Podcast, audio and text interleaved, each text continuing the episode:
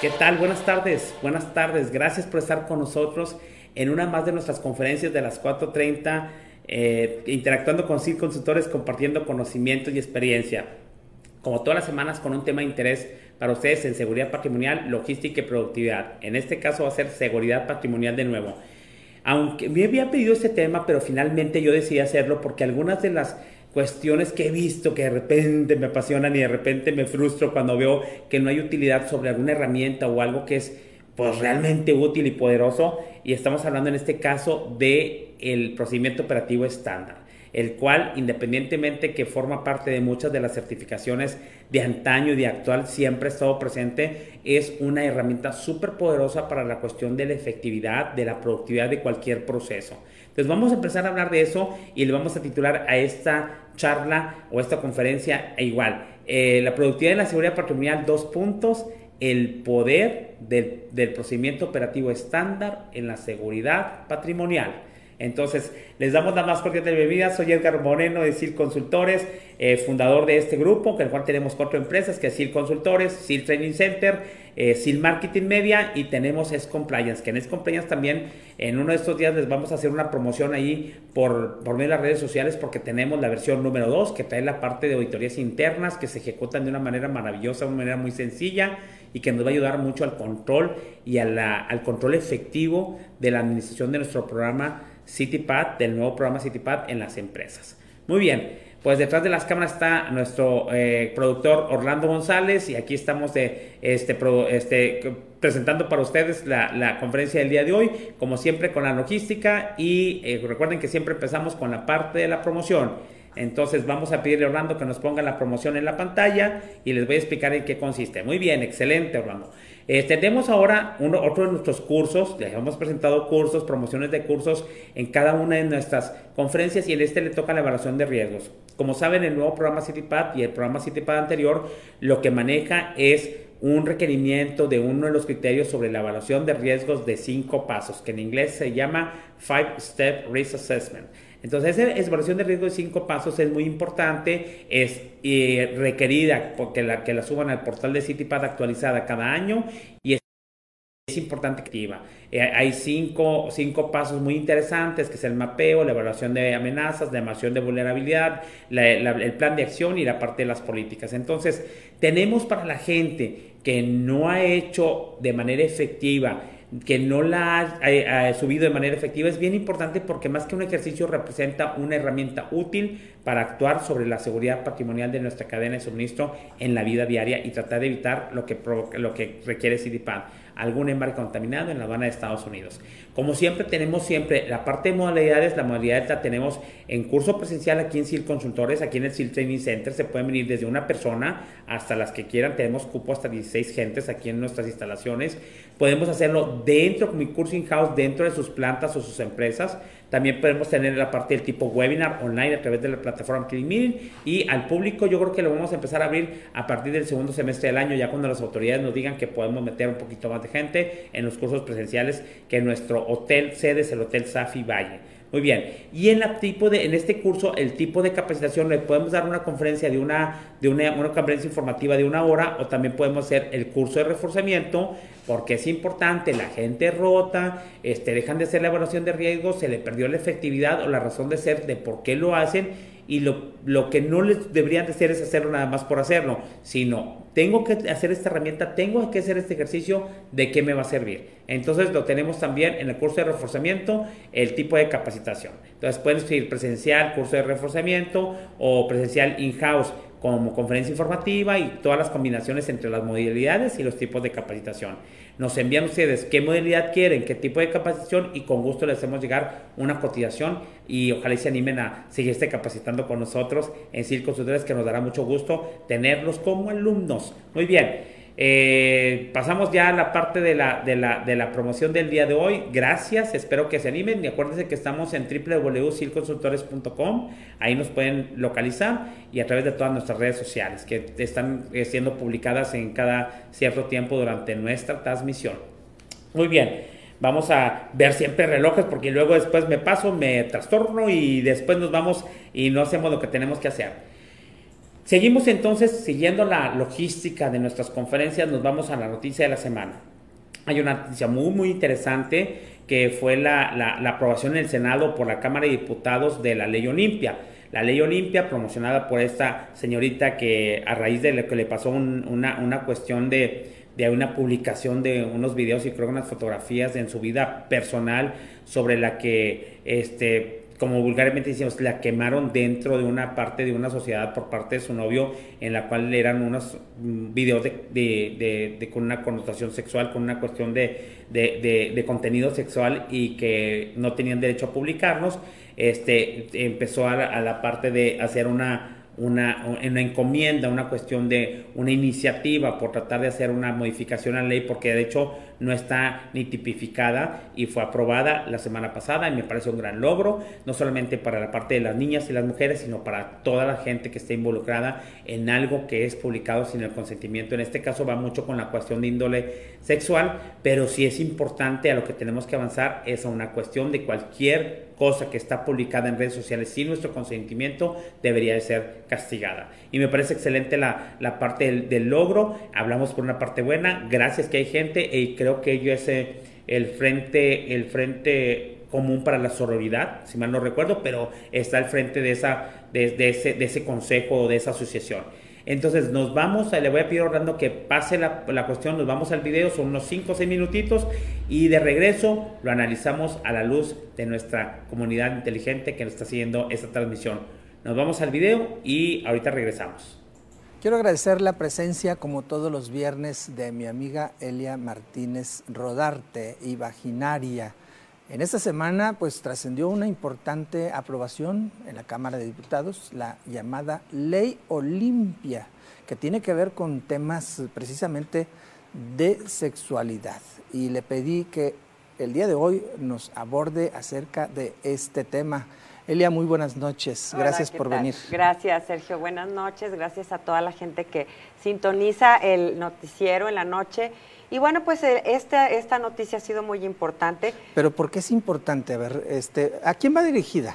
Fíjate. Imagino yo que es, es, es un dique para todos aquellos enfermos que, que gustan de exhibir packs, este, entre otras cosas, ¿no? Sí, claro. violencia eh, digital.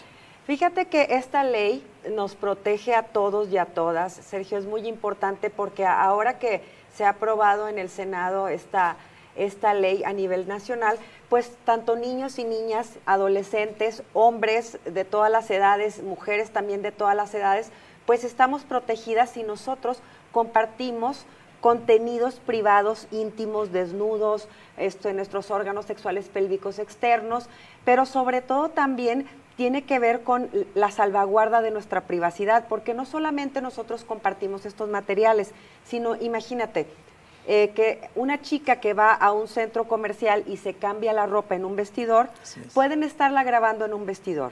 Y este, estos contenidos que se graban en el vestidor pueden ser eh, difundidos. Entonces, esta persona, si se da cuenta que sus contenidos están siendo difundidos, puede hacer una denuncia y obviamente ya hay penas corporales, hay multas, hay sanciones económicas que van hasta los 60 mil pesos, incluso ocho años de cárcel para las personas que distribuyan este tipo de material sin el consentimiento de las personas que lo producen o, como te comento, si fue, por ejemplo, niños o niñas que son grabados afuera de las, afuera de las escuelas, ¿sí? Esto también puede entrar como parte de materiales, eh, pues digamos que prohibidos o sin consentimiento y que son utilizados para fines, por ejemplo, de la pornografía infantil, o para otro tipo de, cuestiones que tienen que ver pues con la privacidad de las personas. Es decir, me quiero imaginar que alguien que obtenga eh, imágenes eh, de tipo eh, sexual y no sexual. Exacto. Pero que pueda utilizarlas para extorsionar a las familias. Por supuesto. De los chamacos, de las jovencitas, eh, etcétera, etcétera, ¿no? Sí, y claro que también, fíjate que en esta nueva aprobación, en esta, en esta aprobación de esta ley que ahora pues se aplica a nivel nacional, es muy importante puntualizar que es un esfuerzo que se ha eh, llevado a cabo pues por activistas feministas, en este caso Olimpia Coral Melo, fue una chica precursora de, fue la precursora exacto que ella en carne propia vivió pues la violencia digital, su novio, Sergio, su novio tomó su pack y lo distribuyó a muchas personas, era un video sexual que ella le había hecho al novio, con el que tenía mucho tiempo, este novio comparte este material con pues con los amigos en la escuela y lo que sucede es que ella entra pues en una crisis personal que la lleva a la depresión, que la lleva casi a suicidarse, pero pues gracias a, eh, pues a la compañía de las feministas, gracias a su madre también, ella se asumió como víctima y también se empoderó para poder impulsar esta ley en el Senado. Primero se, este, pues se implementó en algunos estados con algunas penas corporales y económicas, pero ahora tenemos eh, la ventaja que está en todo el país y bueno, también hay casos muy específicos con este material.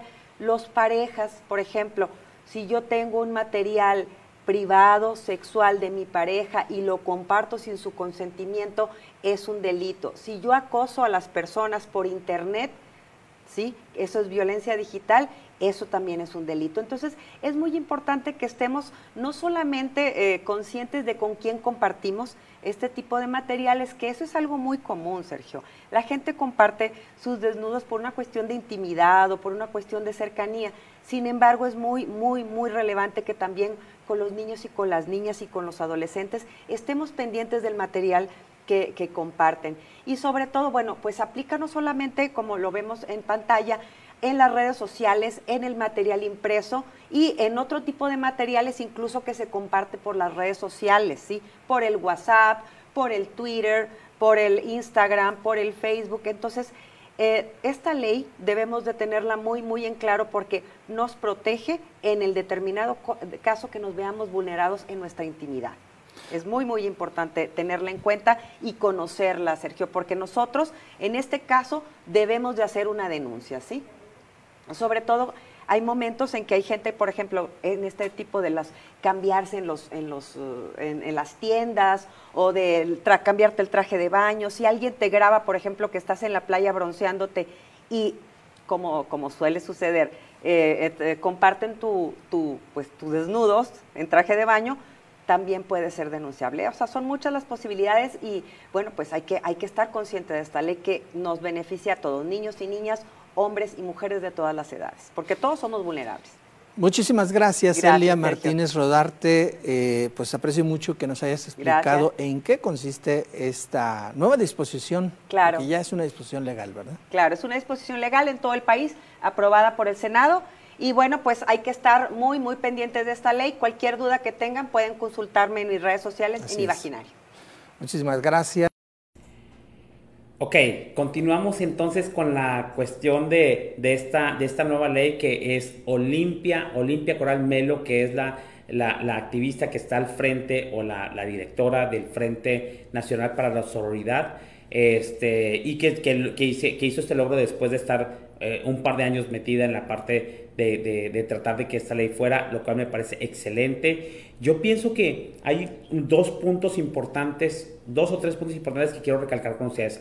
Sobre todo es bien importante que aunque nosotros, eh, nadie tiene el derecho de, del material que existe en la red o el material que le tomen a alguien o el material que uno se tome a sí mismo en alguna cuestión de, con una cuestión sexual o una cuestión de intimidad con alguien, este, es bien importante primero que sí, eso hay que enfatizarlo mucho en el círculo que nuestra familia es bien importante saber qué grabamos, qué decidimos grabar, qué material pudiera caer en malas manos, qué seguridad debemos tener de nuestros medios digitales como celulares, eh, como tablets, como, como redes sociales. Yo tengo una hija de 14 años y le digo, ten cuidado mucho con la parte de los dispositivos que te dejas por lo que te grabes. ¿Sí me explico? Segundo, aunque tengas toda la seguridad, como en el, béisbol contra, en el béisbol contra la base por bolas no hay defensa, entonces si esta niña, por ejemplo mi hija o alguien, una señorita o una mujer o alguien, después por disposición y consentimiento propio decide compartir con una pareja, decide compartir con un novio, con una amiga, con un amigo, o dejar abandonado el celular y le roban esa información, pero hay veces que cuando uno también tiene el consentimiento de pasárselo a alguien más, eso no implica que ese consentimiento vaya a nivel nacional o a nivel internacional respecto a eso, pero nosotros los primeros responsables es uno en lo que decide grabar y si tú te gusta grabar o te gusta poner ahí información, pues es indispensable que tengas que incrementar tanto tu cultura como el nivel de seguridad sobre tus dispositivos y tener cuidado porque esa información puede caer en malas manos. Ese es primero. Segundo, el que tú lo tengas y el que tú lo compartas con un novio o con alguien no le da el derecho tampoco a con, sin tu consentimiento compartir ese tipo de, material, ¿sí me explico? Y es bien importante que no solamente tenemos que avanzar, me parece excelente la ley limpia, pero tiene que irse más mayor a, todo tipo de material que tu, sin, tu consentimiento sea publicado en cuestiones de medios digitales y que te vaya a provocar a ti cualquier tipo de problema un tipo de problema laboral, un tipo de problema emocional, un tipo de problema con tu familia, con tu trabajo, con tus papás, etcétera. Si no es con tu consentimiento, pero siempre en seguridad patrimonial, si vemos esto de la ley Olimpia desde el punto de seguridad patrimonial, seguridad patrimonial siempre tiene dos frentes, señores. Uno, el de la propia, la cuestión preventiva, ¿qué estoy haciendo yo para prevenir ese tipo de delitos? Es como si yo, no quieres ser asaltado, entonces no vayas a una tienda de conveniencia a las 2 de la mañana. ¿Sí explico? Eh, ¿Quieres evitarte un problema? Entonces no vayas a, horas que son vulnerables a, ¿cómo se llama? A unas colonias que tienen una, una, una cuestión de un alto índice de criminalidad, por ejemplo. Entonces, tenemos que ser conscientes del riesgo que ponemos, porque todo es en seguridad patrimonial es evaluación de riesgos. Entonces, si yo grabo y me gusta grabar cuestiones sexuales personales con gente, tengo que entender que es un material de riesgo, si cae en malas manos, lo tengo que meter en una parte segura, no lo puedo compartir con gente que, que, me vaya a, por alguna venganza o algo después a mandar ese material a algún otro lado. Y entonces es la cuestión de la privacidad empieza con uno mismo, el cuidado empieza con uno mismo, eso es bien importante. Y segundo, ¿a dónde tiene que evolucionar? A cualquier tipo de información que tú no estás consintiendo que se pongan. Por eso, lo mismo la parte de la, ley de la protección de datos que dice a tu empresa, yo como empleado te tengo que dar la parte de todos mis datos, pero tengo que, tienes que tener firmado un acuerdo de confidencialidad donde tú, los datos que tienes en recursos humanos no van a ir a pasar a cierta, a cierta, a cierta entidad o a cierto proveedor para que me estén hablando, molestándome, ofreciendo cierto tipo de servicios. También como empresa, por ejemplo, el nivel número dos de la seguridad, que es la empresa donde trabajamos, que apliquen la ley Olimpia y que establezcan una parte de una ley Olimpia o un reglamento de nuestro, un reglamento, una, una, una, un, un este, ¿cómo se llama? El establecimiento de alguna una política de nuestro reglamento interior de trabajo, una cláusula donde diga, ¿sabes qué? Hay empresas que yo personalmente conozco y dicen, ¿sabes qué? En redes sociales no se publica ni siquiera que estás trabajando para esta empresa ni el puesto que en el que tienes. ¿Sí explico? Fotografías de posadas, fiestas internas, capacitaciones, que me tomo la parte del grupo porque se terminó la curso de capacitación, las toman la gente de la, de la empresa y tienen una cuestión de confidencialidad. ¿Sí me explico? Es decir, tú como empleado le tienes que decir, tú como empresa le tienes que decir a tus empleados, ¿sabes qué? Nada más que cualquier fotografía que tú decidas eh, eh, tomar primero tienes que ver dentro de la instalación de nuestra empresa, tiene que pasar por autorización de nosotros. Y entonces poner alguna parte de una, alguna, este, pues, eh, algún castigo, alguna acción disciplinaria sobre fotografías de la empresa en embarques, en producción, moviendo, este, viendo un sistema, viendo una oficina, etcétera, que no son permitidas por la empresa. Entonces aquí vamos a una parte más amplia. Me da muchísimo gusto que la ley Olimpia ya esté este, aprobada pero tenemos que ir más allá. Y el ir más allá es cualquier material, sea digno sexual o no, que alguien no dé el consentimiento, una empresa o una persona, de publicar eso donde uno va involucrado y que me pueda afectar emocionalmente, laboralmente, en mi religión, etcétera, tiene que ser castigado. Como les digo, la ley aplicó, y lo que estás buscando es sentar un precedente sobre alguien que haga eso, que creo que va desde los 8 mil, de los 8 años, perdón, hasta los 80 mil, 90 mil pesos, y me parece muy excelente porque en seguridad patrimonial, cuando algo se quiere establecer, tenemos que establecer una, eh, eh, una medida disciplinaria, una parte de un castigo, una multa o algo que siente un precedente que aquí no se permite eso y que la gente esté consciente que va a tener una cuestión de una repercusión el hecho de que hagan algo que está prohibido, es decir, romper una regla de seguridad.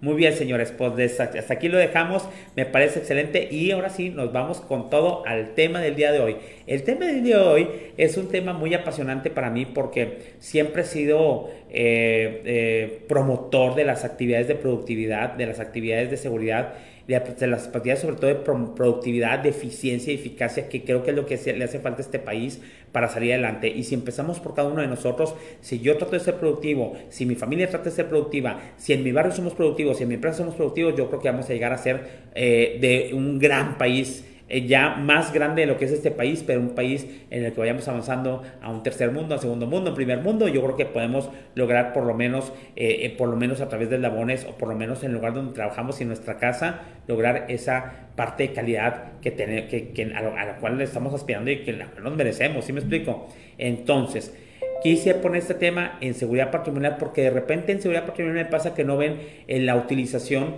del, o el poder del, del procedimiento operativo estándar como una parte una herramienta súper importante. Primero vamos definiendo procedimiento operativo estándar. Muchas veces lo ubicamos como parte de las certificaciones a vivir porque ellos lo utilizan muchísimo. No, es parte de ingeniería industrial y es parte de como ingeniería ingeniería industrial, desde las cuestiones de las estrategias militares, los procedimientos operativos estándar nacieron allí y representan lo siguiente, un procedimiento operativo estándar, en inglés sus siglas son SOP, el Standard Operation Procedure es un conjunto de instrucciones en una manera secuencial, en una manera sistemática, que tienen como objetivo la descripción de un proceso, la descripción de las actividades o tareas para llevar a cabo un proceso de manera efectiva o de manera eficaz, como ustedes lo quieran ver, ese proceso que vamos haciendo, ese proceso de nóminas, el proceso de reclutamiento y selección, el proceso de, terminación laboral, etcétera. Cualquiera que sea el proceso. Entonces, se denota muy sencillo, pero a veces es un tanto complicado porque a veces que terminan siendo procesos rollo, rollo, rollo, rollo, rollo, o muy escuetos, muy escuetos que de repente podemos ir en nada del procedimiento operativo estándar. No vamos a hablar aquí de eso, pero hay un montón de técnicas, de directrices en las cuales cómo redactar un procedimiento operativo estándar de una manera eficaz y eficiente, de tal manera que refleje exactamente el mínimo necesario de las actividades que tienes que realizar de manera clara y efectiva y en un lenguaje entendible para quien va dirigido ese procedimiento. ¿Sale? Muy bien. El procedimiento operativo estándar tiene varias utilidades o es, de utilidad en, en, varios puntos. Voy a mencionar unos cuatro o cinco puntos para la parte de seguridad patrimonial. Número uno, cuando tenemos un procedimiento operativo estándar ya escrito, tenemos escrito, suponemos que es refleja la manera de hacer una cosa teóricamente de la manera más efectiva. Entonces, ¿de qué nos sirve la primera utilidad? Nos sirve, encontramos un procedimiento operativo estándar de un proceso, vamos a mencionar un proceso de seguridad patrimonial, es el proceso de la ronda de inspección, el proceso del rondín de inspección o el report, eh, la parte de la inspección de instalaciones. La inspección de instalaciones es algo con la seguridad patrimonial que todos tenemos que hacer, estemos certificados o no, porque es un proceso de revisión para la, cuestión de que todo, como está operando el día al día, el predio o la, entidad que la, la, que estamos nosotros a cargo, el oficial de seguridad, ¿no? Entonces, en esto, cuando tenemos un procedimiento operativo estándar de cómo realizar el proceso de la, la ronda de seguridad o de la inspección de instalaciones, lo que primero, la primera utilidad es ver que se esté llevando a cabo la actividad que se está realizando físicamente que esté de acuerdo a un procedimiento. Es decir, está escrito y lo estoy haciendo. Está escrito que son cinco pasos, entonces se supone que esa persona que está haciendo la ronda de seguridad en el turno 1 está haciendo las cinco pasos. Si nos vamos al segundo turno, el oficial del segundo turno tendría, es diferente persona, pero el proceso es el mismo y por lo tanto el procedimiento operativo estándar debe ser igual. Debe ser paso 1, paso 2, paso 3 contenidos como si utilizo un digitool o una cuestión de alguna herramienta tecnológica para hacer el, la ronda de seguridad, si realmente estoy siguiendo alguna, alguna, alguna forma, alguna metodología como la parte de irse en zigzag eh, a favor de las, de las manecillas de reloj, la ronda la hago en contra de las manecillas de reloj, etcétera, de puntos aleatorios. ¿Sí me explico? Tercero, si realmente se lleva con la frecuencia que, indica o la periodicidad que indica el procedimiento. Entonces, lo primero que tenemos que tener el procedimiento, yo cuando veo un procedimiento operativo estándar escrito, supongo que el que lo diseñó, por lo menos, no, a lo mejor si no es lo más efectivo, está reflejando la forma en que se debe llevar a cabo un proceso. ¿Sí? Ya esté el guardia, esté el guardia, esté el oficial de seguridad en la mañana, esté el oficial de seguridad en la tarde, esté el oficial de seguridad en la noche. ¿Sí explico? Sea Pepito, Juanito o Pedrito. ¿Sí explico? Entonces, el que lo vaya a hacer sigue un solo procedimiento operativo estándar. Es la estandarización per se. ¿Sí explico? Por esto, por lo menos sé que si el primero está equivocándose en la misma, el segundo se equivocó en lo mismo y el tercero se equivocó en lo mismo. Tengo ahí un detalle que arreglar con el procedimiento operativo estándar que debe seguir cada gente. Aquí es bien importante porque es el proceso de estandarización per se, es decir, ¿sabes qué? El proceso, quien lo haga, la persona 1, persona 2, persona 3, oficial 1, oficial 2, oficial 3, va a seguir el mismo procedimiento, lo está haciendo. Entonces, cuando tengo un procedimiento escrito, yo puedo definir si el oficial del turno 1, del turno 2, el del turno 3, están haciendo la misma tarea. Porque acuérdense que aquí todos somos humanos, todos somos diferentes todos tenemos nuestra misma percepción de lo que es seguridad o no, de lo que es, de lo, que es la utilidad del procedimiento o no, pero por lo menos estandarizamos la forma en que hagan lo más homogéneo o lo más uniforme o lo más igual posible su procedimiento, su proceso de inspección, en este caso de inspección de instalaciones o de la ronda de seguridad. Esa es la primera utilidad cuando yo tengo algo escrito. Nada más voy a comparar lo escrito contra la parte que está haciendo. Como decía mi mamá, cada cabeza es un mundo y cada quien puede pensar que la ronda de seguridad como la hace uno mismo es la mejor manera. No, aquí no, aquí hay que apegarse a un procedimiento. Y por eso adoro mis japoneses, porque la parte japonesa es, si es paso 1, paso 2, paso 3, aunque yo le veo una mejora, es paso 1, paso 2 o paso 3, porque tú respetas a quien diseñó el proceso operativo estándar, que es la mejor manera hasta ese momento. Y vamos al paso número 2 no es la mejor manera, entonces entra un consultor, entra un consultor externo, entra un consultor interno, entra el jefe de seguridad, entra el especialista en procedimientos, el de control interno, el que lleva la certificación ISO, a decir, ¿sabes qué? Estoy viendo que este procedimiento está muy bien hecho. Le dan 50 vueltas a la planta para hacer la inspección de, la inspección de instalaciones o la ronda de seguridad, pero no es lo más eficiente. Entonces vemos que el procedimiento tiene actividades repetitivas, tiene actividades de más, tiene actividades omitidas, tiene actividades que no deben de ser, tiene redundancias, entonces vemos que esto no es la mejor manera. Entonces ahí entra la segunda utilidad. Un procedimiento operativo estándar, aparte de revisar lo físico contra el papel, nos da, la, nos da la manera de que al analizarlo y a ver yo el procedimiento dices, esto no es lo más efectivo. Tenemos el mismo resultado, pero aquí se van a tardar tres horas con este procedimiento para hacer la ronda de seguridad o para hacer ahora, vamos a cambiar de procedimiento, la inspección de compartimentos ocultos. ¿Sí? Tengo una y un, un, oficial lo hace de una manera, otro oficial se, lo hace de la manera al revés, si me explico, en contra de las de reloj, otro no hace la parte de la revisión de, de, la parte del chasis o no hace la revisión de la parte de las puertas, otro se brinca la parte de la inspección del motor, otro no entra al camarote aun cuando viene indicado. Entonces a lo mejor dices, aquí es paso uno, revisar el camarote, paso número dos, regresarte al motor, paso número tres, eh, darle clic al celular quitamos actividades que sean repetitivas, quitemos actividades que no son necesarias, quitemos actividades o colocamos actividades que sean más, más eficientes o de manera más efectiva utilizando un sistema, una herramienta o una forma visual, una forma de llevar a cabo las cosas. Entonces vemos que la segunda utilidad es cuando tenemos un procedimiento ya llevamos más del 50% avanzado para una mejora porque como las situaciones son dinámicas y más en seguridad patrimonial son dinámicas, en dos años, tres años ya no es la misma, ya no es la misma manera. Le metemos una, una, una herramienta y ya se supone que debe ser más efectivo la manera de hacer las cosas. Entonces, es muy, muy importante que el procedimiento operativo estándar esté bien redactado porque nos ayuda a la gente que entramos como consultor, al mismo jefe de seguridad patrimonial o alguien que está haciendo una optimización de los procesos, analizar y nomás de leída dices, ¿es en serio que están haciendo esto de esta manera? ¿Sabes que por mi carrera profesional, por experiencia, estás dando dos vueltas aquí, estás haciendo esto mal? A ver, vamos a verlo físicamente y te das cuenta que pueden hacerlo de una manera más rápida, más eficiente, con el mismo resultado. Entonces, el, la segunda utilidad es que el procedimiento operativo estándar me sirve para ser analizado en busca de productividad del proceso sobre el que está especificado, indicado el procedimiento operativo estándar. No nos gusta. Yo no entiendo que nos gusta si en seguridad patrimonial tenemos un montón de procedimientos, montón de políticas, montón de consignas en un manual que están bastante grandes dependiendo del tamaño de la empresa.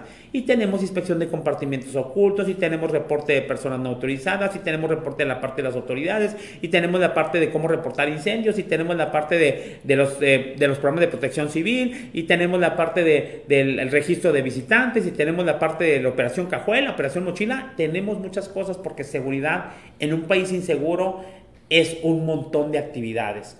Entonces, si nosotros primero no las tenemos escritas y segundo, no las tenemos analizadas, de cuál, de estar convencido si es la manera más productiva hoy por hoy en el presente, esa forma que está indicada en el procedimiento, entonces pues sí estamos ahí como que eh, bastante inefectivos. O bien tenemos todo escrito, pero nadie lo está siguiendo, entonces está muy bonita la eficiencia, pero de manera escrita. Entonces aquí hay que combinar como reglas, reglas que los hizo 9000, que todo lo que está escrito esté, está implementado, lo estén haciendo y todo lo que están haciendo físicamente esté escrito. Y para eso el procedimiento operativo estándar es el rey nos guste o no nos guste. Es bien importante que aprendamos a redactar procedimientos operativos estándar prácticos, porque luego tenemos como 50 hojas para hacer un rondín en una empresa de 5 eh, unidades de transporte. Y es, sí, o sea, ¿es en serio esto? Le estás dando mucha chamba a la parte de, de la vigilancia cuando en realidad debe estar vigilando y no haciendo ciertos procesos inefectivos un proceso de 30 hojas. Lo lees y dices, pues me parece fabuloso entonces, normalmente, ¿qué ves en un procedimiento operativo estándar? Cuando entren a la teoría, entren, están en Google, están en, en, la, en la, parte de la Internet, directrices y reglas bien sencillas de lo que debe contener un procedimiento operativo estándar. Lo voy a mencionar que normalmente todos lo conocemos. Un nombre, un título, un responsable, el dueño del proceso, una nomenclatura, objetivo, el alcance, la, la, la nomenclatura que ya dijimos, las definiciones, la descripción del proceso, un diagrama de flujo que ayude, que no es obligatorio, y las últimas de las copias controladas o no controladas que tenga ese procedimiento. Pero siempre es importante en reducciones que tenga eh, cada procedimiento operativo estándar un dueño y segundo, a quién va dirigido. Yo puedo ser el dueño de ese proceso y soy el jefe de seguridad y soy el responsable de que se ejecute de una manera correcta y eficaz el procedimiento de inspección de compartimentos ocultos, pero va dirigido y el que lo tiene que entender y el lenguaje debe venir ad hoc o debe venir entendible para la gente de embarques, para los, la gente que carga las mercancías y para los oficiales de seguridad, para el oficial de embarques y para el oficial de seguridad, aunque yo sea el dueño. Y tengo que tener la experiencia práctica de si eso es lo que realmente se debe hacer lo que está escrito de una manera práctica. 1, 2, 3, 4, 5. No seamos redundantes ni repetitivos en un procedimiento operativo estándar porque finalmente después nadie lo viene leyendo y de repente pues nada te sirve y tienes puros papeles escritos nada más para pasar una certificación o para cuando viene una auditoría. Ese es el, el, el, uso más, eh, menos común que debe ser. El uso más común es el procedimiento me ayuda a estandarizar lo que yo estoy haciendo y a darle una revisión para que lo estoy haciendo de la manera más efectiva posible, señores. Es increíble la cantidad de tiempo que te puede ahorrar, la cantidad de tiempo, esfuerzo, dinero que te puede ahorrar el seguir un procedimiento operativo estándar muy bien redactado, muy bien diseñado.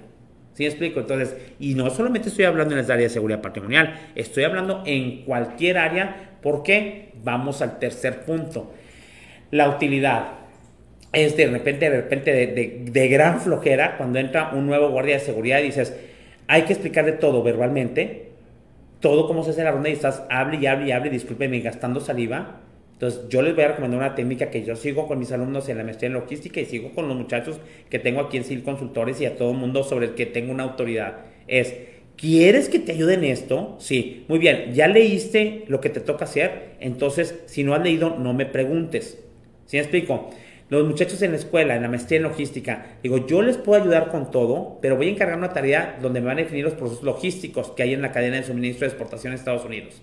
Es tarea. En la siguiente semana acepto preguntas solamente de las personas que hayan hecho la tarea y que ya vengan ya con algo de conocimientos en el tema que vamos a exponer ese día. ¿Por qué? Porque es un, es un compromiso de la gente que estar tratando de aprender algo, de yo te voy a compartir algo cuando tú ya de perdido estuviste algo involucrado. ¿Sí? Entonces, ¿qué, ¿cómo lo podemos, a qué, a qué voy con esto aquí? Entra personal nuevo, agarro el procedimiento operativo estándar, por ejemplo, entra un guardia nuevo, le doy, aquí está el procedimiento, tú eres el guardia rondinero por lo tanto, aquí tengo un procedimiento escrito. La mejor manera de hacer el, rondinero en esta empresa que hace galletas es este. Y ahí es donde está, está diseñado. Lo lee, porque por lo menos sabe leer y escribir, porque es el de usted tiene secundaria. ¿Sí? Entonces, lo lee, hago un esfuerzo mental. por entender, porque está de una manera bien práctica y está a muy buen nivel para que usted lo pueda entender. Y luego le hago las preguntas, pero entonces yo reparto el procedimiento operativo estándar que ya le metí coco, ya le metí coco al diseño, al lenguaje y todo para que la gente lo lea. Y empiezo a dar una capacitación cuando la gente ya viene con algo en su mente, algo en su, en su imaginación de lo, que, de lo que es una ronda de seguridad. Y entonces nos vamos más rápido y más efectivo. Esa es una gran utilidad del procedimiento operativo estándar, señores. Es, me sirve para sale el personal nuevo, entrar a explicarle todo completo, me va a llevar un buen de tiempo. Me va a explicarle toda la parte de detalle, pero entonces lee el procedimiento operativo estándar. Sirve de que te acostumbras a leer y a trabajar bajo procedimientos, porque en la empresa que te vamos a asignar para que estés ahí atendiendo a esa empresa, ella se maneja con puros procedimientos operativos internos un procedimiento operativo estándar interno. Entonces, la gente se acostumbra a trabajar bajo procedimientos, se acostumbra a entender un procedimiento operativo estándar y trabaja bajo ese procedimiento, operativo estándar. Y dices, estoy haciendo esto porque el procedimiento lo dice. Y quien diseñó el procedimiento me ha enseñado que es la forma más efectiva hasta el momento de hacer una cosa. Vamos a hablar de otro procedimiento. Procedimiento de inspección de mensajería y paquetería.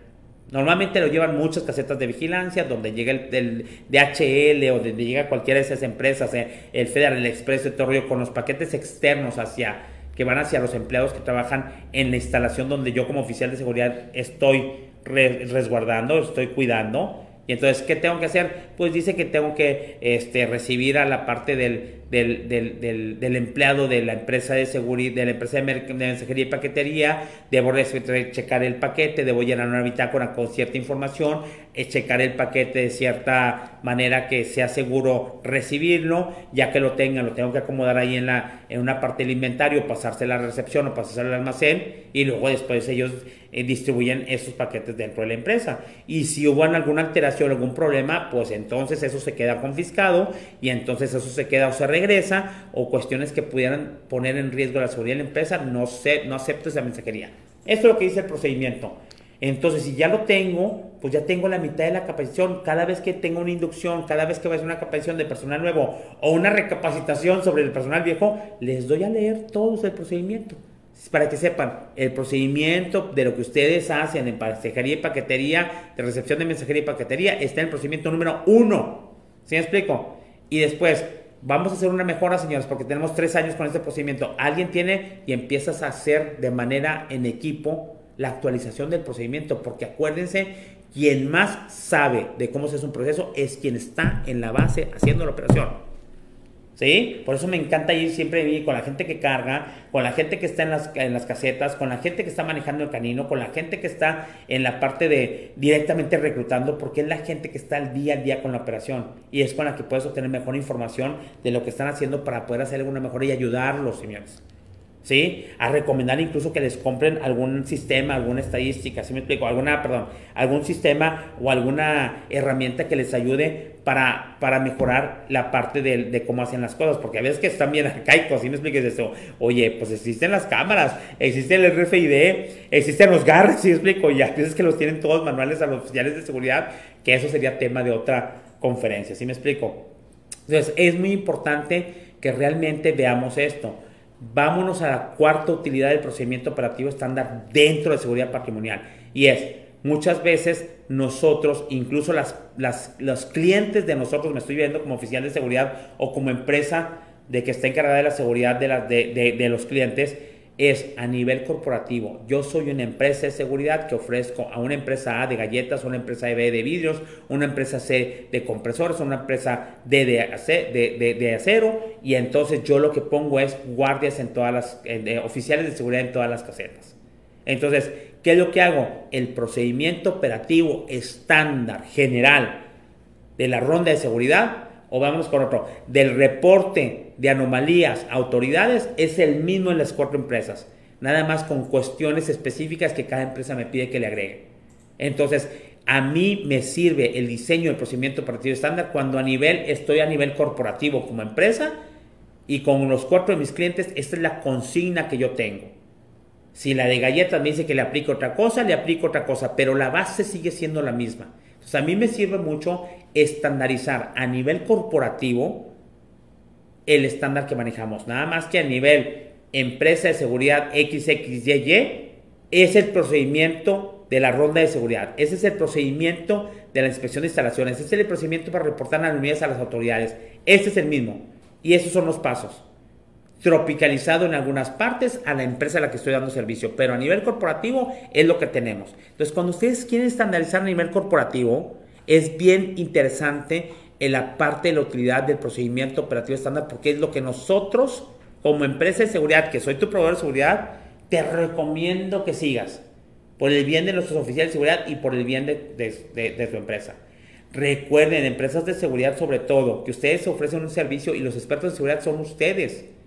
Le dan servicio a una empresa que fabrica vidrio, yo soy especialista en vidrio y tú eres especialista en seguridad. Entonces, tú le dices, estos son los mejores protocolos genéricos. ¿Quieres algo específico de tu planta? Pues lo hacemos, pero yo te digo que este es el mejor paso para hacer una ronda, para hacer una inspección de compartimentos ocultos, para hacer una cuestión de reporte a las autoridades, para hacer una cuestión de enfrentamiento de personas no autorizadas, etc., etc., etc. Entonces, eso es bien, bien importante. Inclusive en unas empresas ahora trasladando, por ejemplo, una empresa manufacturera, decía, es que mi corporativo de seguridad está en Estados Unidos y para todas las plantas del mundo. Nosotros estamos en México, otros están en China, otros están en Austria, otros están en Rusia. Para todas las plantas, los, procedimientos de seguridad son los mismos y nos piden seguir el mismo estándar de alcoholímetro, de parte de drogas, de parte de rondas de seguridad, de parte de operaciones cajuela, de parte de semáforos aleatorios para la inspección de, de la operación mochila, etcétera tropicalizados a la ley de cada país, pero son a nivel corporativo, y Edgar. Y yo no le temo a la parte de, la auditoría con las autoridades mexicanas americanas, le temo más a mi corporativo porque tiene todo bien estandarizado y dicen, la mejor forma de realizar la ronda de seguridad es esta, salvo lo que cada planta en cada, en cada, en cada país la ley les prohíba hacer, el uso de un dron o el uso de alguna herramienta o alguna cuestión como sea. Entonces es bien importante porque el procedimiento operativo estándar sigue siendo el mismo. ¿Sí explico? Esta es la, política, es a nivel corporativo. ¿Sí se acuerdan cuando uno dice, es que esta política está a nivel corporativo, yo no la puedo mover? Pues no la puedes mover porque ellos ya definieron que es la mejor manera de hacer las cosas para todas sus plantas en todas sus partes del mundo. Y entonces tú la tienes que seguir. Si eres empresa cliente, como manufactura, como transporte, o si eres la misma empresa de seguridad, puedes tener tus procedimientos operativos estándares a nivel corporativo de cómo se manejan las cosas. ¿Sí? Entonces eso es bien importante, señores, es bien importante porque luego no le damos el peso a la parte del procedimiento operativo estándar y es una técnica que no nos cuesta nada, señores. Es nada más cuestiones de entrenarnos, de aprendernos y realmente también es más, ahorita me estoy dando cuenta, no hemos abierto, voy a dar un curso para la cuestión de cómo hacer redacciones y diseños efectivos de procedimientos operativos estándar para la seguridad, señores. Porque luego es increíble el nivel o las cuestiones de las barbaridades que hay como consignas y que hay como protocolos y que hay como políticas dentro de los manuales precisamente de las, de las empresas de seguridad patrimonial dentro de esas casetas. Y esto, esto ni lo voy a leer, lo ves y dices, ni lo voy a leer. O lo lees y dices, sí, yo no lo entiendo. Y no por menospreciar la parte de los oficiales de seguridad que son bastante buenos. Pero dices, ni yo lo entiendo. Entonces, ¿a quién va dirigido con este tipo de palabras que me estás escribiendo? No entiendo lo que me quieres decir. Está tan rebuscado, está con ambiente. A veces que el ambiente está. El, ¿Les quién redactó esto? ¿Un niño de primaria o quién? ¿O lo redactó el de la lengua española? Porque no entiendo absolutamente nada. Entonces, aquí es bien importante ser humilde y decir, ¿para quién me he dirigido? ¿Para esas? ¿Le entiendes? Ahora, te, ayudo, te pongo ayudas visuales, te pongo dibujos, te pongo un diagrama sencillo, porque luego lo ponemos todo bien complicado, muy largo, muy impráctico, con un lenguaje que ni siquiera entiende claramente, nomás lo entiende quien lo redactó, y dices, a ver, ¿quién lo va a ver?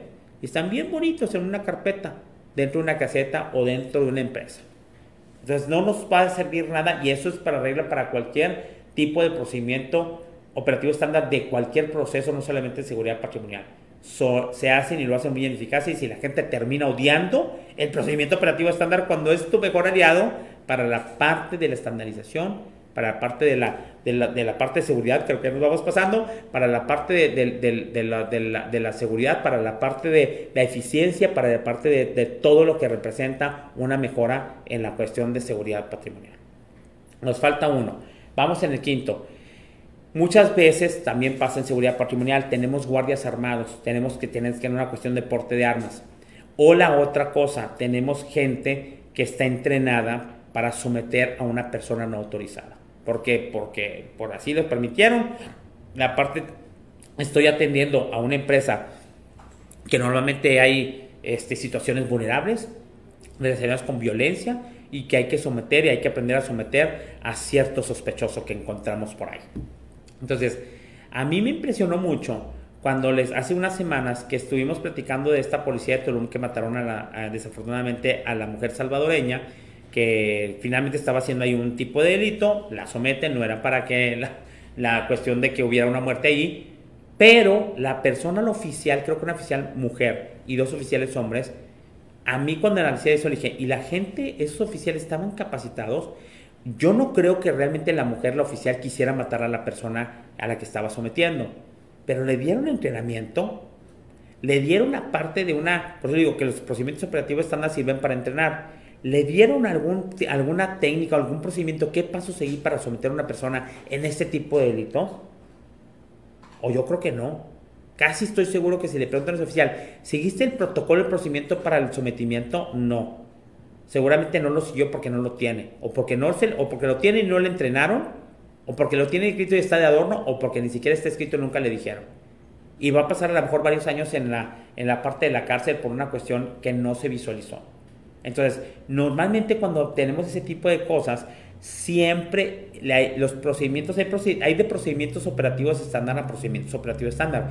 Cuando el procedimiento operativo estándar está relacionado con una parte muy técnica, con una parte, por ejemplo, en porte de armas, en seguridad patrimonial, con una parte de un sometimiento un sospechoso para reportar autoridades o para someterlo, para llevarlo con la policía o, o para reportarlo. Algo que son cuestiones más delicadas, el procedimiento operativo estándar tiene que ser muy puntual, tiene que ser muy efectivo, tiene que ser muy redactado muy bien redactado, perdón, y tiene que no tener ningún lugar a dudas de cuáles son los pasos. Y alguien especialista debe desarrollar ese procedimiento operativo estándar. La redacción todavía es más importante, la cuestión de la revisión, ya ven que tiene revisiones uno de uno, uno de dos, uno de tres, tiene que ser muy efectiva.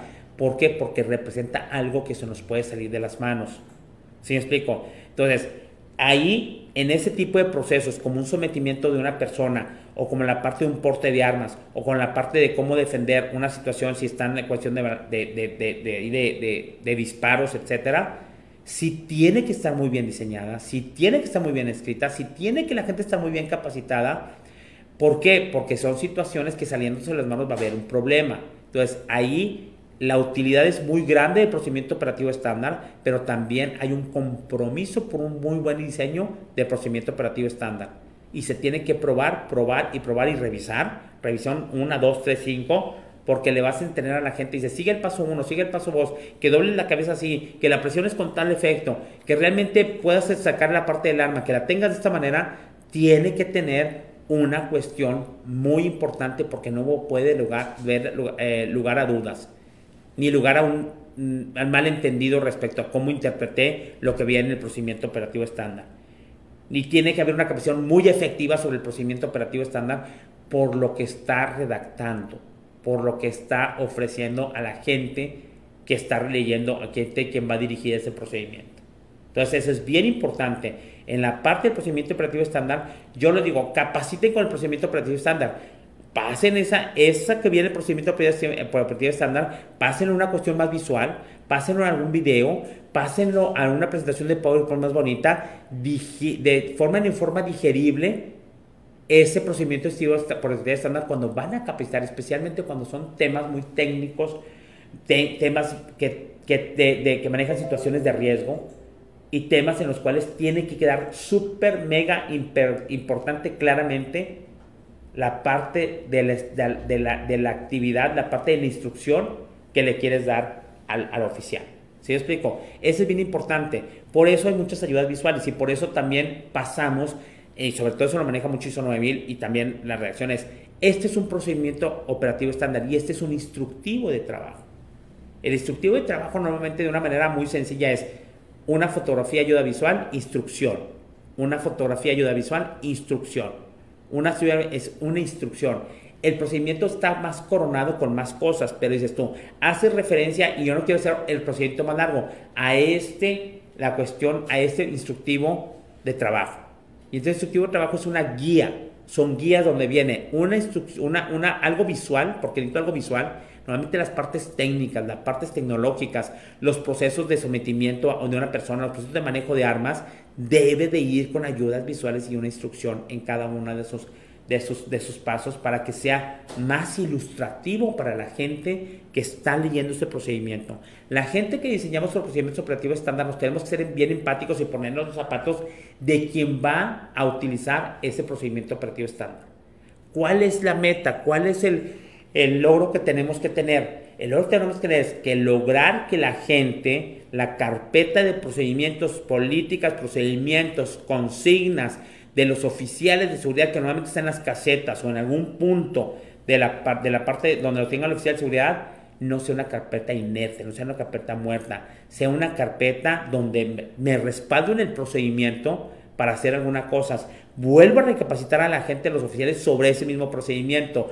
Busco si tengo alguna duda sobre esa parte del procedimiento y la tengo como algo vivo. El reto es que de manera efectiva esa carpeta o esos procedimientos sean una parte viva y reflejen realmente lo que está haciendo día a día en la operación.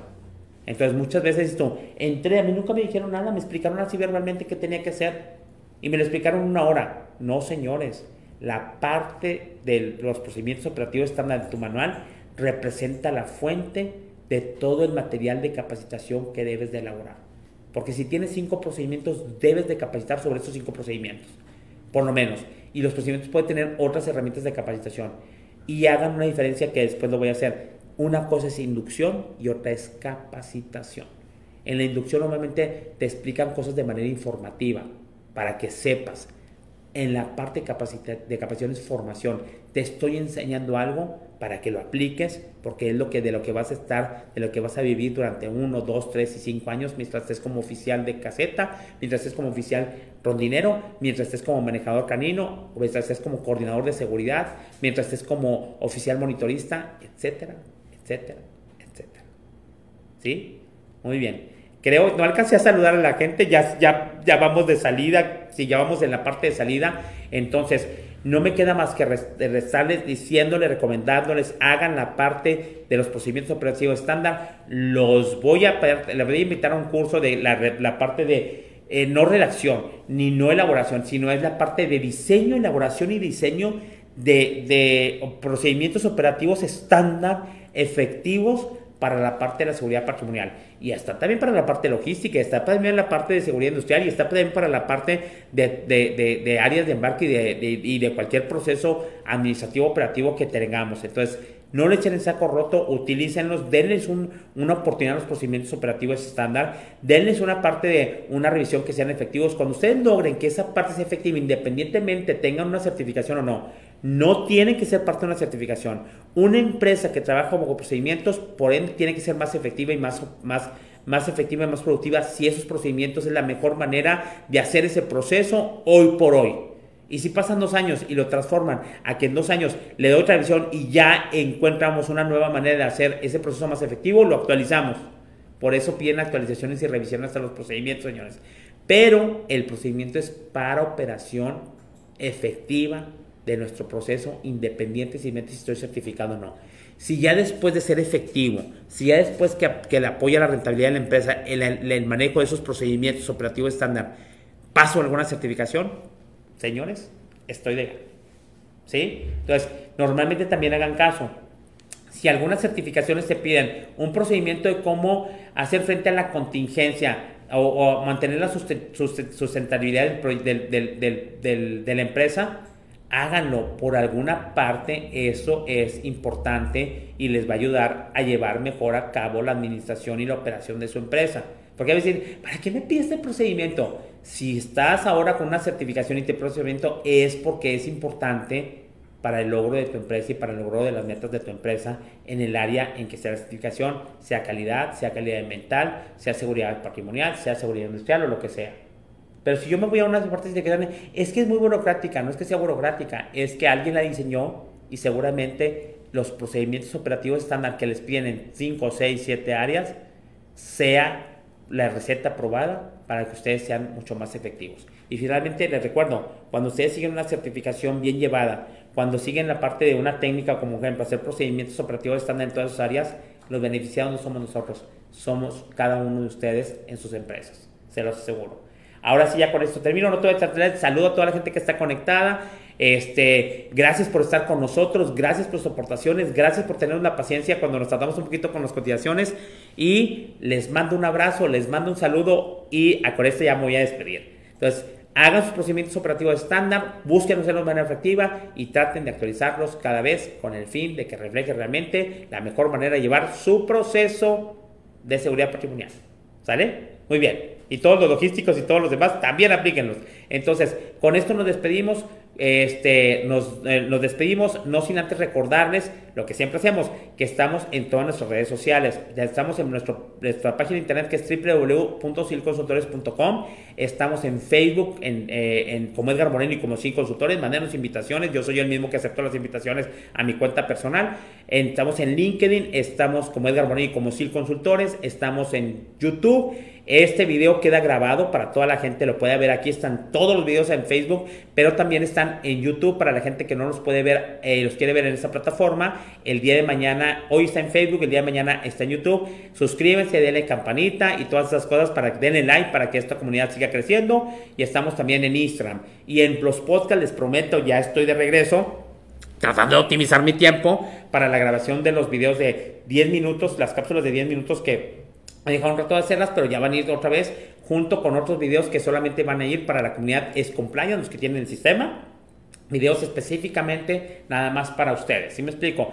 Eh, también estamos en la parte de Spotify, estamos en, en Spotify, en iTunes, en Anchor y en Google Podcast. Entonces, les mando un abrazo, Dios los bendiga, sigan acompañándonos y como quiera, todas las partes, Orlando, con un equipo de gente están contestando todas sus preguntas que hacen a posteriori. He visto que después ven videos de hace cuatro o cinco semanas o dos meses y ponen ahí algunos temas o alguna este, información que requieren. Estamos revisando continuamente y si no directamente a mi WhatsApp, ahí tienen el celular en todas partes, está mi celular y todo el rollo. Y está la parte de contacto arroba donde todos estamos atendiendo sus requerimientos. Les mando un abrazo, Dios los bendiga y ha sido un verdadero placer estar con ustedes una semana más. Les mando un abrazo. Saludos y hasta el próximo martes.